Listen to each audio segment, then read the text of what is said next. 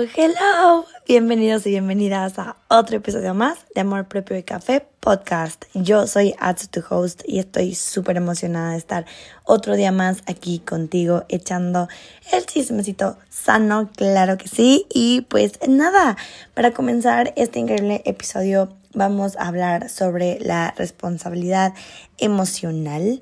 Y bueno, creo que este es un término que no escuchamos muy frecuentemente, pero que claro que es súper importante en nuestra vida, porque no hay a quien culpar por lo que decidimos, pensamos o sentimos. Muchas veces y lamentables veces el error va a ser nuestro.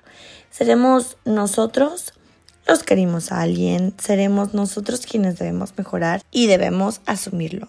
Hacernos responsables es la única manera de liberarnos y de mejorar como seres humanos y pues de crecer. Es súper importante eh, aquí priorizar la honestidad, el respeto y sobre todo la empatía y poder colocarnos en los zapatos ajenos.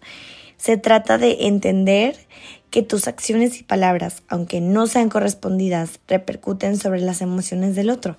Se trata principalmente de valorar los sentimientos ajenos y no jugar con ellos. Lo que está en mí a lo mejor no son las acciones de los demás, las ideas de los demás, los errores de los demás, las creencias, las consecuencias, los sentimientos, las palabras de los demás. Eso no es nuestra responsabilidad. Lo que sí es nuestra responsabilidad son mis palabras, mis acciones, mis errores, mi conducta, mis ideas, las consecuencias de mis actos. Y claro que sí, es muy importante tener en cuenta el mundo emocional de la otra persona, sabiendo que puede ser muy diferente al tuyo. Entonces, pues vamos a comenzar ahora sí, porque pues por lo general nosotros pensamos que la responsabilidad puede ser sinónimo de culpa. Por ejemplo, chin, es que tú eres responsable de eso, pues te da mucho miedo porque sientes mucha carga en ti. Y a veces la intención real de decir, por ejemplo, tú fuiste responsable de esto, es, tú lo hiciste, tú tienes que arreglarlo. Y claro que es cierto, todas las acciones tienen consecuencias. Ser emocionalmente responsable no se trata de hallar culpables, sino de sacar por completo la culpa de ahí, de la vida, y pues asumir una posición desde la cual podamos actuar y hacer algo al respecto. Cambiar Cómo nos sentimos es una super estrategia efectiva para cambiar nuestra realidad. Por eso, desarrollar la capacidad de ser responsable emocionalmente es un superpoder. Para que sea un poquito más sencillo cachar lo de la responsabilidad emocional, vamos a ponerlo así. Esto significa en ser dueño de tus emociones e identificar que de hecho pues son tuyas. Tú decidiste tenerlas y por lo tanto tú eres responsable de ellas. Obviamente, si tú no cachas muy bien esto de las emociones, recuerda que tenemos más de tres episodios hablando sobre eso y creo que te puede ayudar bastante escucharlos si es que tú eres una persona que a veces no entiende lo que siente. Entonces, em, por ejemplo, si alguien dice algo y te molestas, es porque tú decidiste molestarte y no necesariamente porque esa persona tuviera la intención de hacerte sentir incómodo. Tú eres dueño de tus emociones. Comprender esto es lo que se conoce como responsabilidad emocional. Mi mamá a mí siempre me dice, tú eres la persona que elige qué poder le das a las cosas. Entonces, eso a mí me encanta porque sí, cuando yo me enojo por algo muy tonto dejo que algo tonto me lastime, que nunca minimizo mis emociones, pero que a lo mejor digo, güey, esto lo pude haber evitado, pude haber evitado que me arruinara el día esta cosa, porque tú eres el que le da el poder a las cosas. Entonces, aquí va lo mero bueno, porque es importante ser responsables de nuestras emociones. O sea, las emociones y las necesidades tienen muchísimo que ver. Ambas se complementan. Nuestras hermosas emociones y caóticas emociones vienen de lo que necesitamos y nuestras necesidades de cómo nos sentimos. Por ejemplo, si estamos incómodos con nuestro peso, obvio, necesitamos adelgazar. Al mismo tiempo, necesitamos adelgazar porque nos sentimos incómodos con nuestra imagen.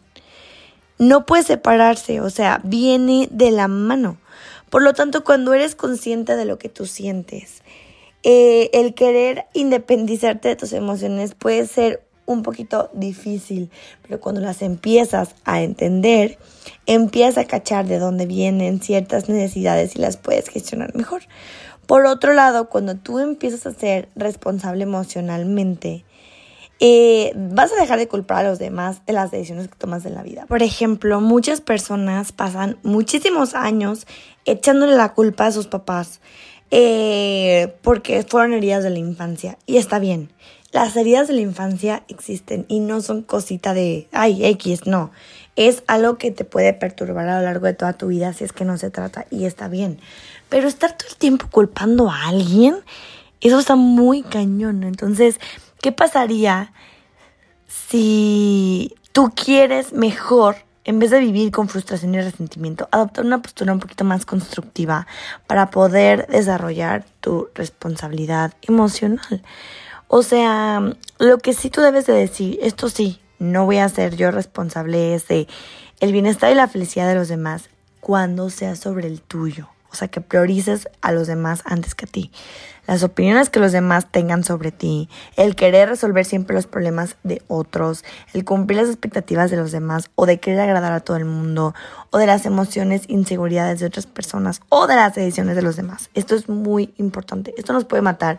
Y es que nosotros, no hombre, digamos, bye a lo que sea mío y yo solamente voy a estar siéndome responsable de otras personas. Ahora yo, ¿cómo voy a desarrollar la responsabilidad emocional en mi vida? Porque suena súper complejo, Atsu, y la neta, ¿qué onda? Pues sí, si es complejo, no piensas que te voy a decir que es súper fácil, porque claro que es complejo, pero yo tengo estos cuatro pasos eh, que empecé a implementar en mi vida y me la cambiaron completamente. Yo hacía responsable muchas veces a muchas personas sobre las cosas que me pasaban o cómo me sentía. Siempre fue un error, porque siempre la responsable fui yo. Entonces, ¿qué fue lo primero que hice? Aceptar que algo pasó y que siento algo.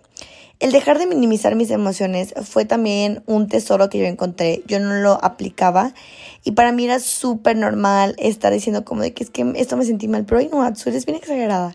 Y ya no. Ahora, acepto lo que pasó, respeto lo que siento, acepto lo que siento sin importar lo que sea. Luego también acepto que tengo derecho de sentirme así, que se vale a veces sentirme así y ya, aunque sea triste para mí o para los demás, se vale. Lo siento y me encanta. Ese es un consejo que siempre doy y también me lo doy a mí misma, ¿no? Porque me encanta y siempre que yo digo de que, ay, güey, estás exagerando un buen, después digo, no estoy exagerando, está bien. Sentir es lo más bonito de la vida y también aunque sea negativo, es parte de y nos demuestra que somos humanos. Entonces, ¿qué es lo segundo que yo hago? Preguntarme qué puedo hacer para cambiar la situación del futuro. O sea, eh, no me gusta pedir opiniones, eh, pero la verdad a veces veo, a ver, Atsu, ¿cuál sería una mejor manera de actuar a cómo lo hiciste? Y me gusta eso porque siempre salen 20 mil maneras de que, o sea, así como cuando te pelas con alguien, que después dices, no manches, le hubiera dicho esto, esto y esto. Así me pasa, o sea, digo, hubiera actuado así, así, así. Pero en forma positiva, no en forma de ataque, o sea, de que no manches, mejor me hubiera calmado, mejor hubiera respirado, mejor no hubiera hecho esto. Fin. También súper importante eh, hacer tu parte del trabajo, ocuparme solo de mí. Poco a poco, tú vas a dejar de culpar a los demás por tus sentimientos, porque vas a entender el bien que te hace hacerte cargo de ti mismo. De verdad, así como tenemos como hábito tomar agua, hacer ejercicio, comer saludable, también ser responsable emocionalmente es un hábito. Tal vez no lo vas a conseguir de la noche a la mañana, te lo juro. Pero estos frutos que tú vas a conseguir de tu constancia al querer hacerte responsable de ti, no manches, van a valer todo el esfuerzo, vas a ser más feliz y lo más bonito de la vida, vas a tener paz, que creo que la paz, híjole, es, es como conseguir oro, oro líquido, oro físico, oro mental, oro emocional. Y pues recuerda que los elementos en esta responsabilidad siempre tienen que ser el compromiso, la empatía, los acuerdos y el amor propio. Claro que sí. Y pues bueno, esto fue todo por hoy. Gracias por haber estado aquí conmigo. Para mí es un honor siempre echar el chismecito sano. Y nos vemos en el próximo episodio. Chao.